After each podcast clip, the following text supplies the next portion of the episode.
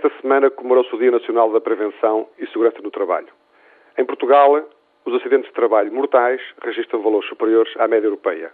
Apesar da melhoria restada a partir de 2001, de dois em dois dias, uma pessoa é vítima mortal de um acidente de trabalho. As causas são conhecidas e as estatísticas estão bem, mas para muitos a vida é uma questão de sorte ou de azar. E os acidentes contabilizam-se do lado do azar. A intervenção da fiscalização para avaliar as condições de trabalho também é vista como um azar.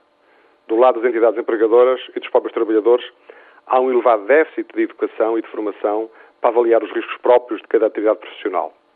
É nos bancos da escola e ao longo da formação profissional que se deverá investir na prevenção. Enquanto as medidas de segurança forem consideradas como um custo e não como um investimento, os resultados ficarão mais dependentes das ações de fiscalização e da ausência de azar do que de iniciativa própria das entidades empregadoras e dos trabalhadores.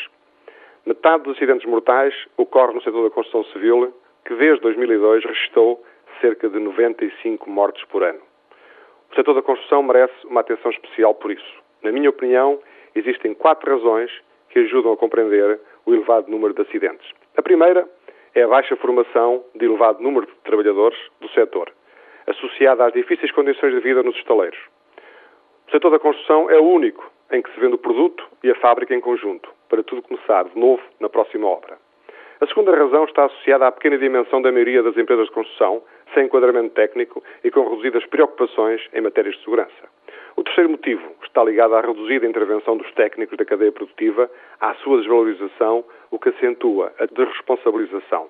Finalmente, a quarta causa refere-se à regulamentação da segurança da construção, que foi produzida à margem do setor a partir da visão da entidade fiscalizadora. Foi imposta de fora para dentro. Criou-se um novo negócio na formação de técnicos de segurança. Atribuíram-se funções a pessoas sem a adequada formação técnica para serem responsáveis pela coordenação da segurança em fase de projeto e em fase de obra. E, como tal, não são reconhecidos pelos seus interlocutores. Os ministros do Trabalho e das Obras Públicas deram recentemente um sinal positivo e de esperança para se inverter a visão unilateral ao nomearem um grupo de trabalho envolvendo diversos intervenientes do setor para prepararem propostas de regulamentação.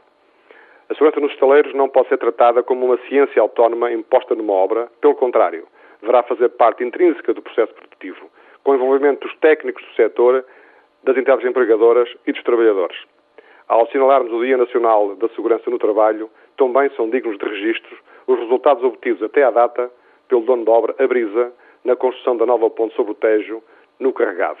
A meio do prazo da construção e com mais de 800 trabalhadores diários em obra, envolvendo seis grandes empresas de construção, não há restar, felizmente, qualquer acidente mortal. Parabéns aos responsáveis, pois a sorte dá mesmo muito trabalho.